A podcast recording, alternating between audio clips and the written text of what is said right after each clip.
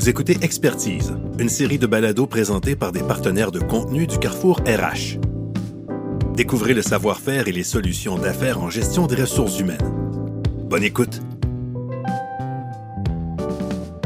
Pour répondre à mes questions aujourd'hui, j'ai le plaisir d'être avec Clara Pochard, CRHA, conseillère en rémunération chez Normandin Baudry, et Jean-Sébastien Boulard, CRHA également, chef de pratique performance chez Normandin Baudry. Bonjour Clara et Jean-Sébastien. Bonjour. Bonjour André. Merci beaucoup d'avoir accepté notre invitation.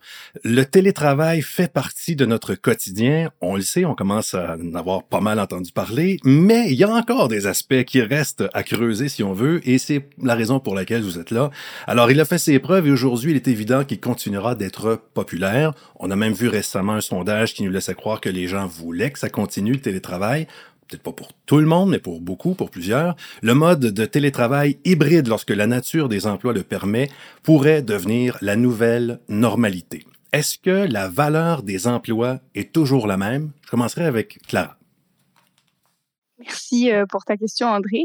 Euh, c'est une question qui peut être observée sous plusieurs angles. Donc moi, je vais commencer par prendre l'angle de l'employé c'est clair que d'un point de vue d'un employé, le travail a toujours la même valeur, euh, peu importe que je le fasse depuis chez moi, que je le fasse au bureau, que je le fasse depuis mon chalet euh, ailleurs au Québec, je fais toujours la même chose. Donc là-dessus, il y a un réel consensus. Puis même lorsqu'on sonde les organisations à savoir qu'est-ce que vous faites en ce moment avec la rémunération de vos employés qui travaillent à distance, loin du bureau, ben on est dans une situation temporaire, les gens font toujours le même travail on ne change pas, la valeur est la même de ce point de vue-là. Par contre, le format du travail, lui, peut varier. C'est sûr que quand on est loin, qu'on est tout seul chez soi, on va privilégier plus tout ce qui est travail individuel.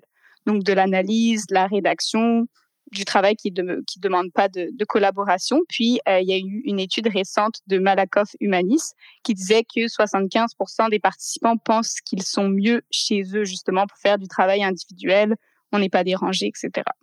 À l'inverse, tout ce qui va être plus travail collaboratif, innovation, échanger avec les gens, euh, c'est sûr que les participants préféraient être au bureau ou en personne avec les autres pour échanger, pour tout ce qui est créativité, etc. Ça, c'est des tendances qui existent depuis longtemps, en fait, même avant la pandémie. C'est juste que cette pandémie, elle a juste accéléré toutes ces tendances. Euh, donc, on les observe encore plus aujourd'hui aussi, est-ce que les employés sont aussi performants euh, en travaillant 100% à distance? Donc oui, ils font le même travail chez eux, mais euh, le résultat du travail, est-ce qu'il est le même? Ça, c'est pas certain. Euh, il est clair que le travail depuis la maison, ça offre beaucoup d'avantages, donc plus de flexibilité, ce qui est très apprécié par les, les, les travailleurs qui travaillent depuis chez eux. Ça permet de gagner du temps, donc on évite le transport évidemment. Par contre, on peut euh, aussi ressentir de la difficulté à se motiver tout seul chez soi devant son ordi. On peut avoir du mal à tracer la limite entre la vie professionnelle et la vie privée. Ça, c'est un enjeu qui ressort beaucoup.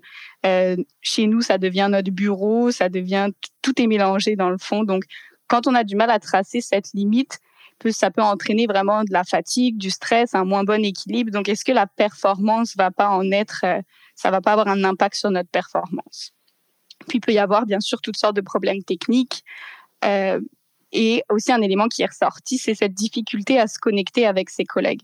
On est chacun chez soi, on travaille ensemble, on s'envoie des courriels, mais on a du, du mal à, à vraiment être connectés ensemble. On n'ose pas forcément déranger nos collègues qui sont occupés, qui travaillent de leur côté. Donc, il y a aussi cette notion de transfert de compétences qui, qui va être aussi impactée par le travail à distance. Donc, avant, on se levait, on passait au bureau d'un collègue, on lui posait une question. Aujourd'hui, il faut l'appeler, il faut le déranger. On n'ose pas forcément. Donc, ça, c'est quelque chose qui est ressorti aussi.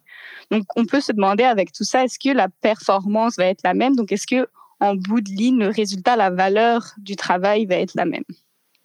Donc, on peut balancer un peu à ce niveau-là. Oui, la personne fait la même chose. Le télétravail, par contre, on sait que c'est pas optimal à 100% pour toutes les raisons qu'on vient de citer. Puis finalement, je pourrais parler aussi de tout ce qui est culture d'entreprise, collaboration, créativité, sentiment d'appartenance, etc. Toutes ces choses où les gens ont besoin euh, d'être ensemble pour que ça fonctionne. C'est sûr qu'avec le télétravail, c'est plus compliqué. Puis je vais laisser euh, mon collègue Jean-Sébastien nuancer un peu les propos que je viens de dire. Oui, parce que là, on a un très beau portrait du côté de l'employé, mais je pense que Jean-Sébastien va nous euh, parler un peu du côté de l'employeur. Euh, du côté de l'employeur, la valeur peut varier. C'est-à-dire que c'est sûr que l'emploi va toujours demeurer fondamental, c'est-à-dire qu'on va investir des, euh, on, va, on, va, donner une valeur et investir des montants pour créer, en fait, euh, une valeur au sein de notre organisation. Euh, maintenant, ce qui va varier, c'est que du moment où on est dans le travail hybride, ben, par défaut, on va être amené beaucoup à fragmenter le travail. Ça va dépendre aussi de la, capacité de cette fragmentation, de l'impartition du travail. dans le contexte où de plus en plus on, observe une tendance lourde aux micro-tâches, où on gagne beaucoup en efficacité dans l'impartition du travail, ben, en ce moment-là, la valeur de l'emploi va peut-être amener à, varier. C'est-à-dire que, je vous donne comme exemple, c'est que si euh, je m'en vais faire du télétravail à Bécomo parce que je suis, proche de ma famille, etc., mais potentiellement, je pourrais être à mesure d'impartir ce travail-là aussi dans un marché d'emploi euh, en dehors du pays qui pourrait avoir une valeur moindre de l'emploi. Fait que ça va être intéressant de voir sur le terme quelle modification ça va avoir sur la valeur des emplois. Ceci étant dit, du moment où, euh, en lien avec ce que Clara disait, du moment où on tombe dans l'aspect où la collaboration, la créativité, euh, le, développement de la culture, le sentiment d'appartenance est important et qu'on doit le faire davantage en présentiel, la valeur risque d'être la même. Je prends l'exemple souvent du secteur des technologies de l'information. Il y a une partie qui peut facilement se fragmenter de par la production de certaines parties du développement logiciel.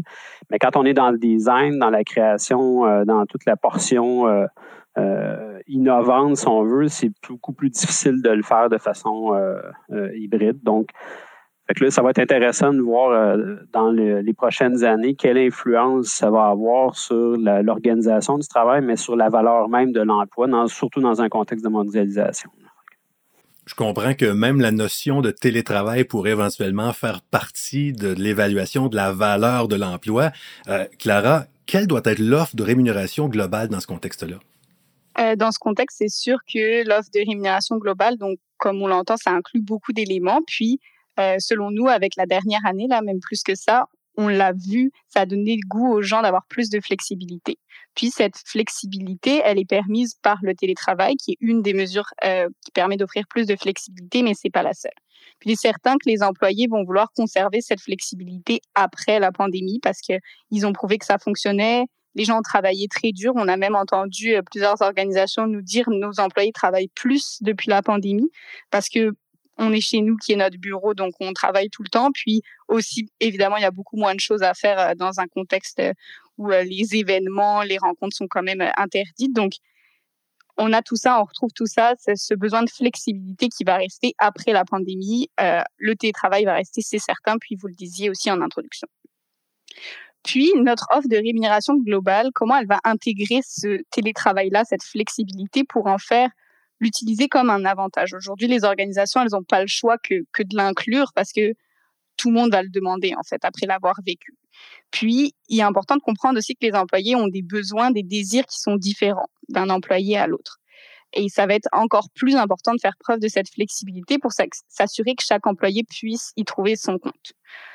Donc, par exemple, on va avoir des employés qui adorent le télétravail, la flexibilité qu'elle procure, puis ça dépend vraiment du profil de l'employé. Des, employés qui ont des familles, des enfants à charge, ça, c'est un vrai avantage pour eux de pouvoir euh, travailler en même temps que s'occuper des enfants. Au contraire, on a des gens qui qui préféreraient pouvoir aller au bureau tous les jours parce qu'ils vivent tout seuls chez eux, ils voient personne, sont entre quatre murs, puis euh, puis ça les inspire pas. Donc on voit vraiment des désirs qui vont euh, être différents en fonction des employés, puis comment l'employeur, lui, dans son offre de rémunération globale, il va pouvoir répondre à, à tous ces intérêts qui sont différents. Puis ça nous amène un peu à un concept qu'on appelle, nous, euh, l'équité personnalisée. Donc aujourd'hui, on sait que les employés, on, veut avoir une rémunération qui est équitable les uns entre les autres, mais ça veut dire quoi? Équitable quand moi, mes besoins, mes désirs sont pas les mêmes que quelqu'un d'autre Par exemple, si je prends un autre élément de, la rémunération globale qui serait l'assurance collective, peut-être que moi, j'ai envie d'avoir accès à des soins dentaires quand quelqu'un d'autre aurait plutôt envie d'avoir des lunettes, par exemple. Donc comment l'employé, il fait preuve de flexibilité pour répondre à des besoins qui sont différents? Donc ça, c'est sûr que le télétravail, il va falloir trouver une façon de l'utiliser pour le présenter d'une façon qui va être flexible puis qui va pouvoir accommoder les gens. Ça va être la même chose en fait, c'est comme un élément de plus dans notre offre de rémunération globale. Puis même si c'est le mode hybride qui semble devenir le plus populaire, donc que ce soit les employeurs quand on les sonde, ils seraient pour un deux jours télétravail, trois jours maison ou inversement. Les employés aussi ont l'air d'être pour la majorité pour ce mode hybride. Comme on le disait, il va encore y avoir des gens qui seront pour le télétravail de façon permanente quand d'autres le seront pour pouvoir retourner au bureau dès que ce sera possible. Donc, il faut vraiment que le télétravail soit traité comme une partie intégrante de notre offre de rémunération globale en tant qu'employeur. Ça va aussi remettre en perspective les autres éléments euh, de l'offre de rémunération globale quand on est en ère de télétravail. Donc, beaucoup d'employeurs, avant la pandémie, mettaient l'accent sur euh, des, des bureaux avec des aires ouvertes, des avantages comme des boissons, du café, des salles de repos, des douches, plein de, d'avantages qui étaient physiquement sur les lieux de travail, mais aujourd'hui avec des gens 100% à distance ou euh, à la moitié de la, semaine à distance, comment on remet de l'avant ces éléments-là? Est-ce qu'on veut réallouer en fait nos, nos, nos, moyens et aussi nos priorités Donc, qu'est-ce qui va avoir plus de sens dans cette nouvelle réalité euh, après la pandémie? Parce que c'est sûr que ces éléments ont plus la même valeur dans le contexte actuel. Il faut qu'ils soient repensés. Donc, si une, organisation accorde de la valeur euh, à ce que ses employés soient sur place, donc on a des organisations pour lesquelles tout ce qui est culture d'entreprise, créativité, collaboration, c'est super important. Comment est-ce qu'elle peut faire pour attirer de nouveau ses employés et les inciter à revenir au bureau? Donc, c'est plein d'éléments qui doivent être inclus dans cette offre de rémunération globale pour être capable de, revaloriser le bureau. Euh. C'est quand même pas si souvent dans l'histoire, peut-être je vais peut-être enchaîner avec Jean-Sébastien, qu'une culture avec euh, l'expérience euh, sur place, euh, on veut l'améliorer au maximum et que du jour au lendemain, parce que c'est à peu près ça qui s'est passé, que ça n'ait plus la même valeur, que ça n'attire plus autant? En fait, ça va dépendre ça va dépendre du type de main-d'œuvre, du type de travailleur, de, de, de talent qu'on va avoir besoin. Ce qui est clair pour nous, là, ce qui se dessine comme tendance, c'est que ça va être vraiment intéressant de voir jusqu'où ça va aller. C'est qu'on pense qu'on va être obligé dorénavant d'avoir deux propositions de valeur. Il va falloir poser, en fait, dans un premier temps, c'est qu'il y ait une réelle réflexion euh, sur c'est quoi notre vraie promesse, c'est quoi le besoin, premièrement, en termes de, on parlait tantôt de jusqu'à quel point on a besoin d'innovation, de design, jusqu'à quel point on est capable de fragmenter le travail, etc. Donc, il y a une réelle réflexion en amont sur quel, va être le besoin en matière de, talent dans notre organisation. Évidemment, si on a besoin d'avoir des gens sur place, des gens qui vont euh, être beaucoup dans, dans, euh, la, qualité d'une relation présentielle, bien évidemment, la valeur des investissements qui sont faits en matière d'amélioration locative, tous les avantages qui vont être sur place demeurent très importants. Ceci étant dit, on va peut-être aller chercher un type de clientèle particulière de travailleurs. Euh, à l'inverse, dans une option où on va être euh, euh, fragmenté avec un travail qui est plus en télétravail, bien, il va falloir qu'on ait une offre qui soit aussi impeccable, qui va être adaptée avec une proposition de valeur très spécifique au télétravail ou à tout le moins des formes hybrides qui vont avoir autant d'avantages. Et là, on va être beaucoup plus dans une technologie qui va être efficace, dans une, accessibilité à une information avec des plateformes sociales euh, qui sont vraiment performantes euh, et avec des conditions qui vont être adaptées. Fait évidemment, les deux propositions vont devoir être équitables, ça demeure essentiel. Ils vont surtout devoir être alignés avec une proposition globale de l'organisation. Donc, une proposition plus commune qui va définir la culture, euh, mais qui va quand même peut-être se transposer en fonction des deux personas qui vont être différents. Évidemment, la clé de tout ça, si on ne le répétera jamais assez, là, euh, il y a bien des experts avant nous qui l'ont expliqué, la clé de tout ça va être la qualité de la communication, qu'elle soit virtuelle ou présentielle, comment la fluidité, l'équité, la compréhension des différents avantages, comment ils vont s'opérer au travers de cette proposition de valeur et comment on va le marketer aussi. Hein, parce que c'est pas rien de le vivre de façon interne, c'est comment elle va se véhiculer pour en créer vraiment une image de marque très forte, euh, en créant du sens aussi dans ces deux propositions de valeur.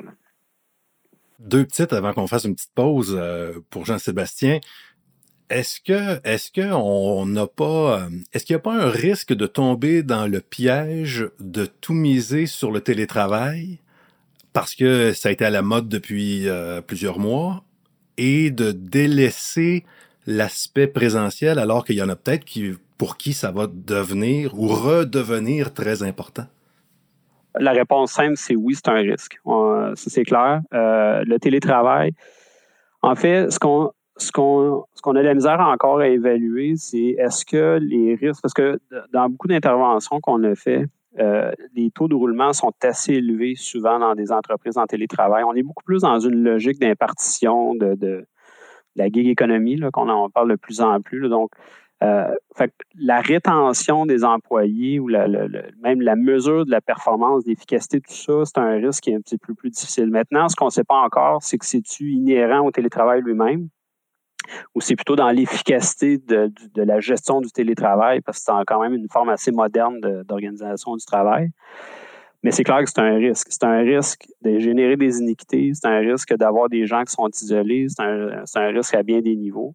C'est un risque de créer des, euh, deux sous-groupes qui ne se parlent pas, deux silos aussi. Euh, fait que c'est clair que d'aller complètement à 100 en télétravail, c'est un risque de détachement par rapport au sentiment d'appartenance, voire un coût par rapport à, la complexité, de à la résolution de problématiques complexes.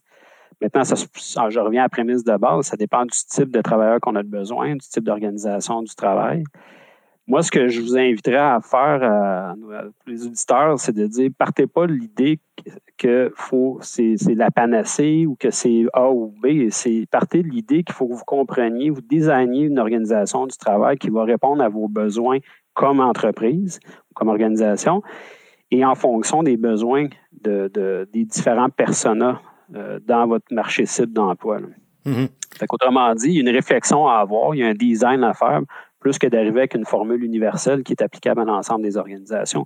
D'autant plus que je dis qu'il y a des organisations, tout le temps à blague, ils ne déplaceront pas la machinerie dans le salon des gens. Fait y a, il y a une, réalité aussi que ce n'est pas toutes les organisations qui sont habilitées à, créer, euh, à offrir le télétravail. Puis en plus, ça peut être des sous-groupes à l'intérieur même d'une organisation parce que peut-être les opérations ne sont pas habilitées à faire du télétravail, mais les, les portions administratives peuvent le faire ce qui commandera peut-être deux propositions de valeur distinctes. Encore là, qu'est-ce qui va être équitable, comment ça va être perçu par les employés, comment on va assurer la communication de tout ça?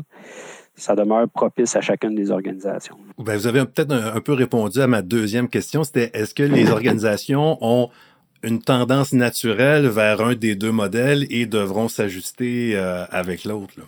Ça dépend beaucoup de ben, ce qu'on en, observe dans, dans, les, dans les entreprises qu'on celui auquel on intervient, c'est essentiellement la nature de l'entreprise, la nature de l'industrie, pardon, mhm. qui va définir pour l'instant les tendances. Là, dans, je mentionnais, le secteur des TI est très propice au télétravail. Euh, c'est sûr que tout ce qui est manufacturier ou les secteurs de la construction, là, on peut difficilement demander à son client de venir ramener sa maison dans le salon le temps qu'on la, la, construise. Fait euh, donc, il y a beaucoup il y a une réalité. Ceci étant dit, ce qui est super intéressant, c'est qu'aujourd'hui, beaucoup d'organisations euh, prennent le temps d'y réfléchir, de prendre vraiment le voir, comment ils peuvent offrir une réelle euh, offre, euh, une réelle valeur à leurs employés, autant dans la rémunération que dans les pratiques de gestion. On parle euh, de votre offre de rémunération globale à l'ère du télétravail. C'est déjà l'heure de faire une petite pause et au retour, ben, on va poursuivre sous l'angle de performance organisationnelle. À tout de suite. Avec près de 300 employés, Normandin Baudry est aujourd'hui reconnu comme un joueur de premier plan en rémunération globale et en actuariat conseil. De nos bureaux de Montréal, de Toronto et de Québec, nous servons une clientèle enviable issue de divers secteurs et offrons une expertise pointue en huit volets santé, performance, rémunération, assurance collective, retraite et épargne, gestion d'actifs et communication. Voici la suite du balado à propos de votre offre de rémunération globale à l'ère du télétravail. Toujours André Champagne avec euh, Clara Pochard, CRHA, conseillère en rémunération chez Normandin Baudry et Jean-Sébastien Boulard, CRHA également, chef de pratique performance chez Normandin Baudry. Justement, la performance, c'est de ça dont il va être question. On a eu peur au début qu'on perde de la performance avec le télétravail. On s'est rendu compte pour certains qu'on travaillait plus qu'avant, mais est-ce qu'on travaille mieux qu'avant? Ça, c'est une autre histoire. Comment s'assurer de faire performer l'organisation? Jean-Sébastien. Euh, il y a beaucoup d'éléments, évidemment, là-dedans. Je réitère la chose la plus importante qui demeure un, principe assez fondamentale dans la gestion de la performance, c'est de la clarté de la communication, la clarté des attentes en amont, s'assurer l'adhésion, en fait, de, nos gestionnaires, de nos employés euh, à la mission de l'organisation, aux objectifs. Donc, la performance, c'est important de bien la définir, est encore plus importante quand on n'est pas assis à côté de la personne à tous les jours pour euh, contrôler le travail. Évidemment, de moins en moins, on va être dans une logique de contrôle, mais plutôt dans une logique d'inspiration, dans une logique d'alignement, dans une logique de leadership. Euh, donc, en amont, bien définir clairement les attentes et s'assurer d'une saine délégation au sein de l'organisation. C'est encore plus important dans un contexte de télétravail ou même pire dans un contexte hybride parce que la délégation va varier euh, d'un mode de fonctionnement à l'autre. Euh, Évidemment, les technologies de l'information dans ce contexte-là sont centrales, euh, que ce soit dans les outils de gestion de projets centralisés, dans les plateformes de communication sociale. Euh, et euh, c'est important de faire attention aussi sur la surabondance de l'information, hein, parce que plus on a, on a des outils, que ce soit dans du présentiel, que ce soit dans, dans du virtuel, numérique, euh, on est sur, euh, surchargé souvent d'informations. Euh, notre cerveau a une capacité limitée à le, traiter, fait qu'à un moment donné, il va avoir un risque qu'on perde beaucoup d'informations pertinentes, qu'on se mette à trier l'information avec un risque qu'on soit mal aligné avec les besoins de l'organisation. le deuxième volet, c'est évidemment la mesure du travail lui-même. Donc, c'est encore plus important parce que il faut s'assurer que l'attente du travail, la qualité du travail attendu, la qualité des objectifs, comment ils sont mesurés, sont d'autant plus importants dans un modèle, euh, que ce soit en télétravail ou en modèle hybride. Euh, et pour ça, évidemment, il y a toujours trois composantes dans l'évaluation de la performance. Premièrement, il y a la contribution elle-même. Donc, jusqu'à quel point mes objectifs sont clairs et comment je vais les mesurer avec des indicateurs clés de performance, qu'ils soient financiers euh, ou autres, opérationnels que ce soit dans la réalisation d'un projet, euh, si j'ai à déployer un nouveau produit, etc., euh, ou dans des comportements qui sont attendus. Euh, par exemple, on donne souvent, puis particulièrement dans le contexte d'un changement organisationnel, il y a le mot efficacité qui revient souvent à nos lèvres. Donc, on peut vouloir focuser sur une contribution particulière, un comportement attendu qui va évidemment se traduire par des projets départementaux, des initiatives personnelles. Donc là, c'est qu'est-ce qu'on s'attend de la contribution, comment on va la mesurer? Puis ça, c'est vraiment variable d'un département, d'une organisation à l'autre. Le deuxième volet, c'est la compétence. Euh, et là, c'est encore plus un défi dans un contexte hybride, dans un contexte de télétravail. Ce qu'on a observé, c'est que le transfert d'apprentissage et l'évaluation de la compétence est beaucoup plus difficile en contexte de télétravail. Donc, parce qu'on n'est pas à côté de la personne, on n'est pas, c'est le coaching peut se faire. Donc, ça l'oblige beaucoup l'organisation à d'un bien définir quelles sont les compétences clés. je ne parle pas de la longue liste d'épicerie pour évaluer tout ça, mais quelles sont les, compétences qui sont centrales dans la réalisation de notre contribution. Et surtout, comment on va bien accompagner euh, le développement et l'évaluation de cette compétence-là. Donc, je dirais le focus, à tout le moins, en termes d'efficacité, on va recommander beaucoup de mettre l'accent sur cet aspect-là. Le dernier volet, toute la question de la conduite. Euh, on a beaucoup défini la conduite d'un point de vue présentiel. Ce qui va être intéressant de plus en plus, c'est de définir quelle va être la conduite d'un point de vue aussi virtuel. Donc, comment on se comporte euh, sur les réseaux sociaux internes, comment on se comporte dans la qualité de la communication? Puis là, je ne parle pas des, de, comportements euh, d'inconduite. Je parle de vraiment de qu'est-ce qui est valorisé, qui va favoriser une, performance dans les, les comportements attendus en fonction des valeurs de l'organisation que ce soit en virtuel ou en présentiel. Donc, évidemment, tout ça, ça commande qu'on le définisse adéquatement, qu'on évalue comment ils vont se traduire et surtout bien supporter les gestionnaires à l'intérieur de ça. Euh, donc, s'assurer que euh, aujourd'hui, euh, on a souvent du feedback de nos clients. Les gestionnaires sont souvent déstabilisés par le contexte de transformation, le contexte de télétravail. Euh, ils, ont, besoin vraiment d'un soutien euh, de façon continue pour être capable de donner une reconnaissance qui est vraiment adéquate, puis surtout s'assurer qu'ils développent adéquatement le talent, le plein potentiel de leurs gens. Autrement, on parlait de risque tantôt, vous allez perdre beaucoup de personnes euh, parce qu'ils ne se sentent pas ils se sentent pas inclus à l'intérieur du groupe, ils ne se sentent pas alignés. Et au final, c'est la mobilisation qui va être impactée. Ça va être évidemment par défaut ben, la rétention et, voire même les complexités au niveau de l'attraction de, vos talents.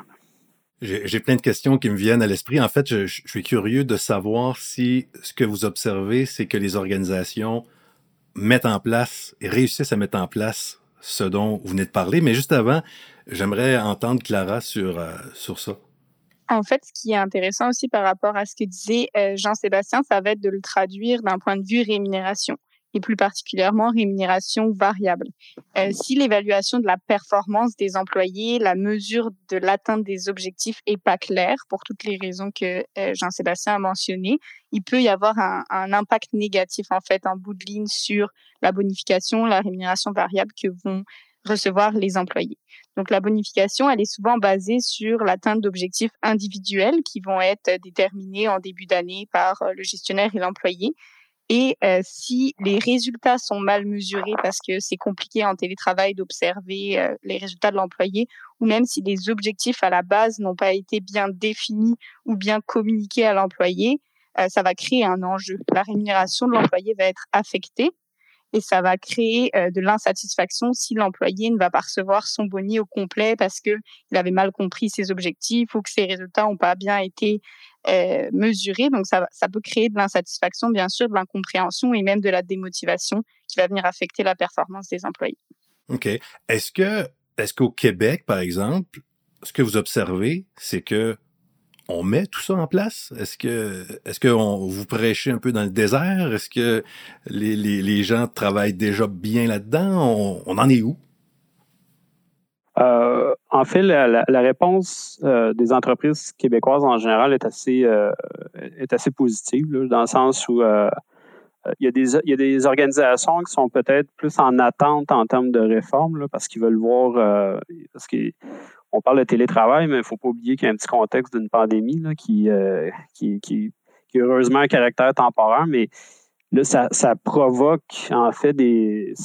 la pandémie a été un accélérateur sur des pratiques qui, eu, euh, qui des préoccupations. On parle de la flexibilité, là, ça date pas d'hier. C'est pas, euh, pas un phénomène relié spécifiquement à la pandémie.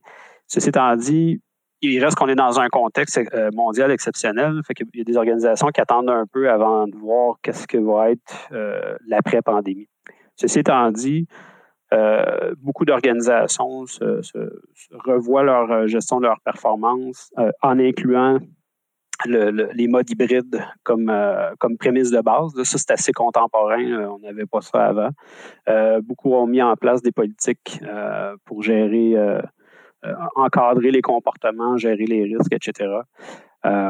Mais, euh, mais il y a encore quand même beaucoup de travail à faire. Ça reste, euh, je dirais pas qu'on part d'une feuille blanche, là, c'est pas le cas, mais ça reste, euh, ça reste quand même que ça force les organisations à avoir une réelle réflexion sur leur gestion intégrée des talents. Ce qui, ce qui d'un point de vue de professionnel, en ressources humaines, c'est une époque qui est assez euh, fascinante parce qu'on est beaucoup en train, je dirais, de réinventer un peu l'histoire des pratiques de gestion euh, de talent. Fait que c'est. Mais. Euh, je suis content qu'on s'élève un petit peu parce qu'on va mettre un peu de poésie dans ce balado avec une phrase comme loin des yeux, loin du cœur. Qu'est-ce que ça vous inspire? Bien, évidemment, quand on parle de. En fait, quand on parle de gestion de performance, il faut toujours pas oublier que d'un point de vue de l'employé, il y a il y a différents besoins, mais deux besoins qui sont assez, euh, probants. C'est tout le besoin d'être reconnu, la reconnaissance qu'on va utiliser énormément, qu'elle soit monétaire ou pas. évidemment, surtout si on le rattache à, la rémunération, et toute la question du développement. Fait c'est sûr que l'aspect de la reconnaissance, on dit loin des yeux, loin du cœur, ben, il, y a un besoin, on a besoin d'avoir une connexion positive, une connexion émotive positive constante euh, et, le plus fort possible. C'est ce qui va faire que euh, on va, euh, on va mobiliser nos gens. C'est ce qui va faire qu'on va les, euh, les inspirer euh, dans la mission de l'organisation. Or, le défi du télétravail, c'est que la reconnaissance, elle est plus difficile. La reconnaissance informelle, on ne se croise pas dans le couloir, il n'y a, pas de discussion de machine à café. Fait c'est probablement un des enjeux les plus importants actuellement, c'est de dire comment je vais euh, m'assurer euh, de reconnaître de façon informelle la reconnaissance existentielle, la reconnaissance euh, de la contribution elle-même, individuelle, etc. c'est un défi, un, challenge de taille. Maintenant, il faut l'adapter en fonction du style de personnalité, en fonction du contexte de télétravail. Parler de quelqu'un d'introverti, il ne va pas nécessairement vouloir se faire reconnaître de la même façon qu'une personne extrovertie, quelqu'un en présentiel versus ou complètement en télétravail, etc. L'idée derrière ça, puis ça, on le sait, ça n'a rien à voir avec le télétravail, les modes hybrides, c'est que les gestionnaires, c'est parce qu'on est tous des humains, on n'est pas propre, euh, il n'y a pas une propension naturelle à donner du feedback formel. Donc, on, est bon pour critiquer euh, autour d'une bière, mais de, là à prendre du temps puis donner une vraie euh, reconnaissance formelle, c'est un peu c'est moins naturel. Fait il faut l'encourager, créer des incitatifs pour nos gens pour s'assurer qu'ils le fassent. L'autre volet, qui va encore le plus important sur le plan d'attraction et de développement, c'est le développement, euh, pardon, la rétention et l'attraction des gens, c'est le développement des des talents. Donc, gérer une carrière à distance, c'est un défi de taille. Euh, on l'a vu dans les diagnostics qu'on fait, c'est un des motifs, euh, souvent le premier motif des, euh, raisons de départ, c'est l'absence de développement, de transfert d'apprentissage, qui est souvent aussi associé à un manque de sentiment d'appartenance. Il faut être capable d'offrir de réelles opportunités de développement. C'est pas juste une formation en ligne, c'est vraiment d'être capable de dire comment je m'assure que je développe le talent, le plein potentiel de mon, euh, de, mon équipe, de mes, euh, de mes collaborateurs. C'est moins simple à distance. Euh, c'est moins simple, mais en même temps, c'est faisable. Le co-développement, l'auto-apprentissage, euh, ça se fait. Euh, euh, j'étais, c'est très contemporain, mais j'en faisais pas plus tard que ce matin avec une de mes collègues, dans le sens où on travaille ensemble. C'est sûr que tu travailles à l'écran, on prend le temps de, on prend le temps d'expliquer, de, de, transférer des connaissances, d'avoir une réelle discussion, pouvoir ça commande de le planifier, mais ça, le télétravail ou pas, ça ne changera rien. Il faut qu'il y ait une réelle volonté de l'organisation à développer son monde, puis à mettre en place les outils nécessaires pour euh, les réelles opportunités pour développer. Et ce qu'on le voit de plus en plus, c'est qu'il faut qu'il y ait une corrélation très forte, une intégration, pardon, entre la structure de rémunération pour être capable qu'on reconnaisse financièrement le développement des gens, puis s'assurer que, que ce soit dans l'évolution des niveaux, dans l'évolution du salaire, etc et l'opportunité de développement. Donc, cette, cette réflexion-là est intimement liée. Comment elle va s'opérer, peu, peu, importe le mode d'organisation du travail. C'est vraiment une réflexion qui, euh, qui est assez centrale. Euh, puis c'est pas les moyens qui manquent, c'est plutôt le temps qu'on le prenne, c'est la volonté, la volonté d'investir dans, dans, dans, quelque chose qui a été, on ne se le cachera pas, très négligé dans les dernières années. OK. Est-ce que ça veut dire que la pandémie, ou en tout cas le télétravail, va nous faire, va nous forcer à faire du, euh, du travail qu'on avait peut-être pelleté par en avant ou qu'on qu'on voulait pas, qu'on fuyait? En fait, euh, ce qui va changer, c'est pas, pas tant la, pandémie qui va changer ça, c'est le, contexte euh, de changement démographique. C'est que la pénurie de main-d'œuvre, c'est la pénurie de main-d'œuvre qui, qui, est un accélérateur important. Là, ce qui est encore plus important, c'est qu'on est dans un contexte pandémique qui réforme de façon assez rapide les, modes d'organisation du travail, ce qui force les organisations à se positionner sur leur mode d'organisation du travail dans un contexte de pandémie. Avant, c'était moins un enjeu. Aujourd'hui, ça va même la survie de certaines entreprises. Faut cette réflexion-là, devient très hautement stratégique. Euh, je pense, je, ça fait ça date pas d'hier, mais les emplois en ressources humaines sont devenus de, façon très, euh, euh, très centrale dans les stratégies d'entreprise parce qu'ils ont, ont, des besoins énormes de répondre à des enjeux euh, au niveau de l'attraction, au niveau du développement, au niveau de l'efficacité, au niveau de l'évaluation, etc. Donc, on a beaucoup de pain sur la planche, c'est une bonne nouvelle, mais en même temps, il faut livrer à la hauteur des attentes de, de nos, de nos organisations. Euh, vous vouliez parler d'équilibre entre euh, le co-développement, euh, tout ce qui est, on en a parlé tantôt de la dualité entre le présentiel puis le virtuel. Parler d'un, je pense que vous vouliez me parler d'un levier d'attraction pour du présentiel. En fait, dans les dernières années, on a vu beaucoup de, d'entreprises qui ont misé énormément sur la formation en ligne. Donc, ils prenaient un abonnement sur des sites, puis c'était facile. Euh, sur l'heure du lunch, là, avec son sandwich, on va suivre une formation. Euh, bon. Euh, ce, que, ce qui va être intéressant, c'est que le développement, le, développement, on que le, transfert d'apprentissage est beaucoup plus fort sur certains, surtout quand on parle de développement des habiletés sociales, va se faire essentiellement dans la qualité de la relation qu'on a, donc avec entre l'apprenant et le, le, le, formateur.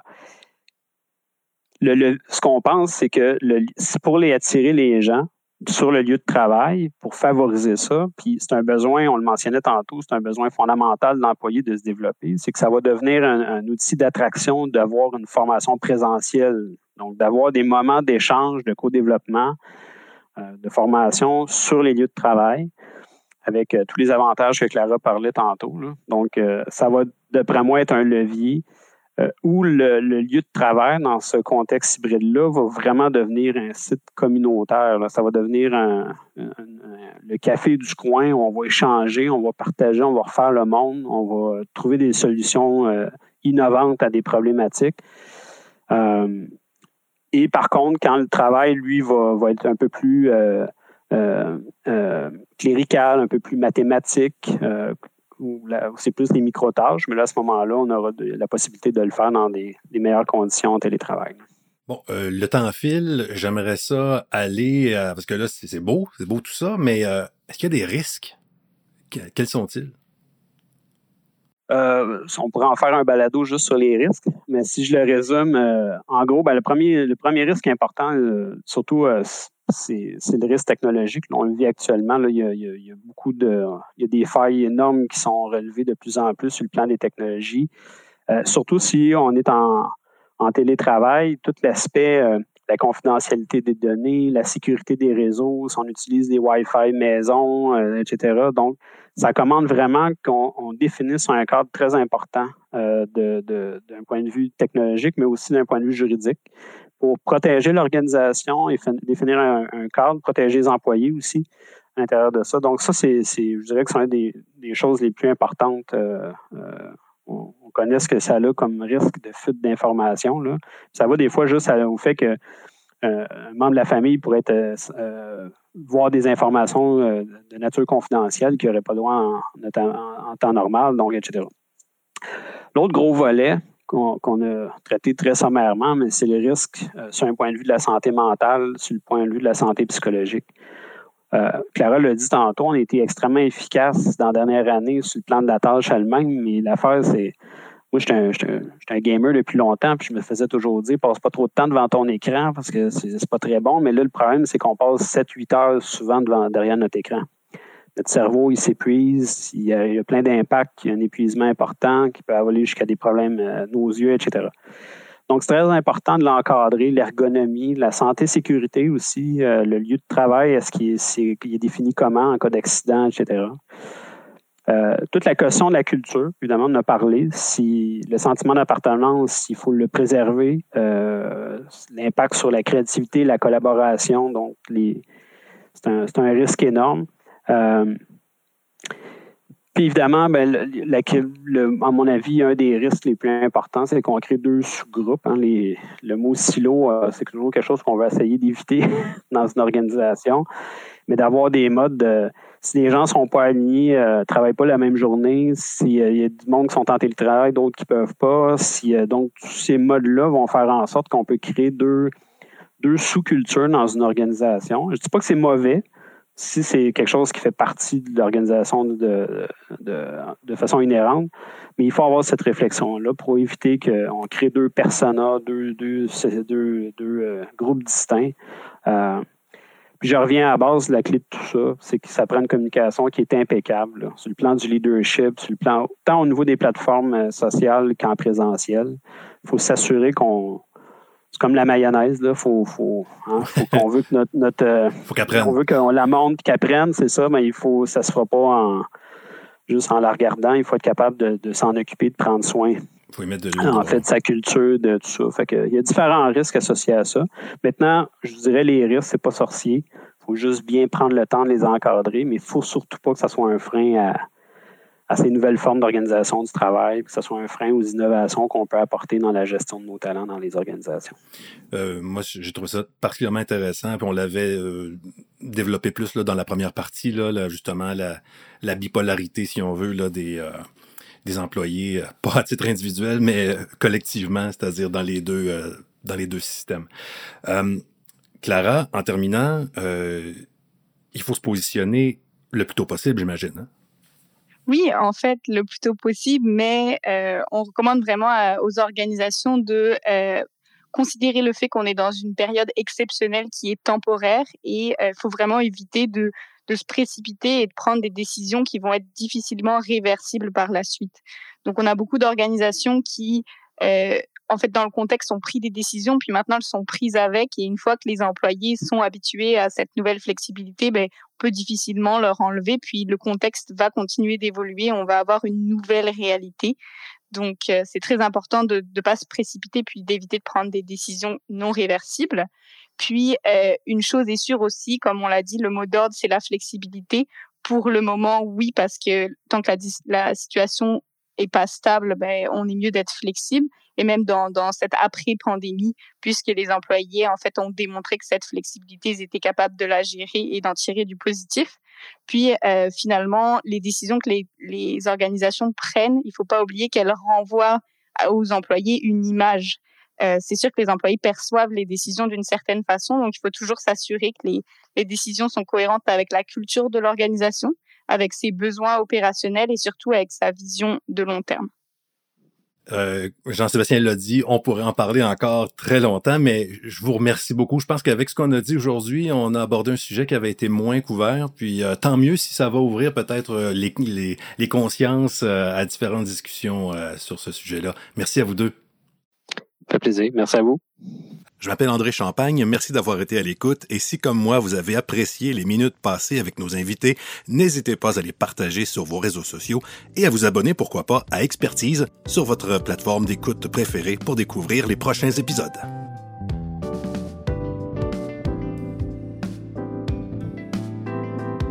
Vous écoutiez un épisode de Expertise, une série de balados présentés par des partenaires de contenu du Carrefour RH. Pour découvrir les épisodes de la série de Balado Expertise, rendez-vous sur le Carrefour RH au carrefourrh.org.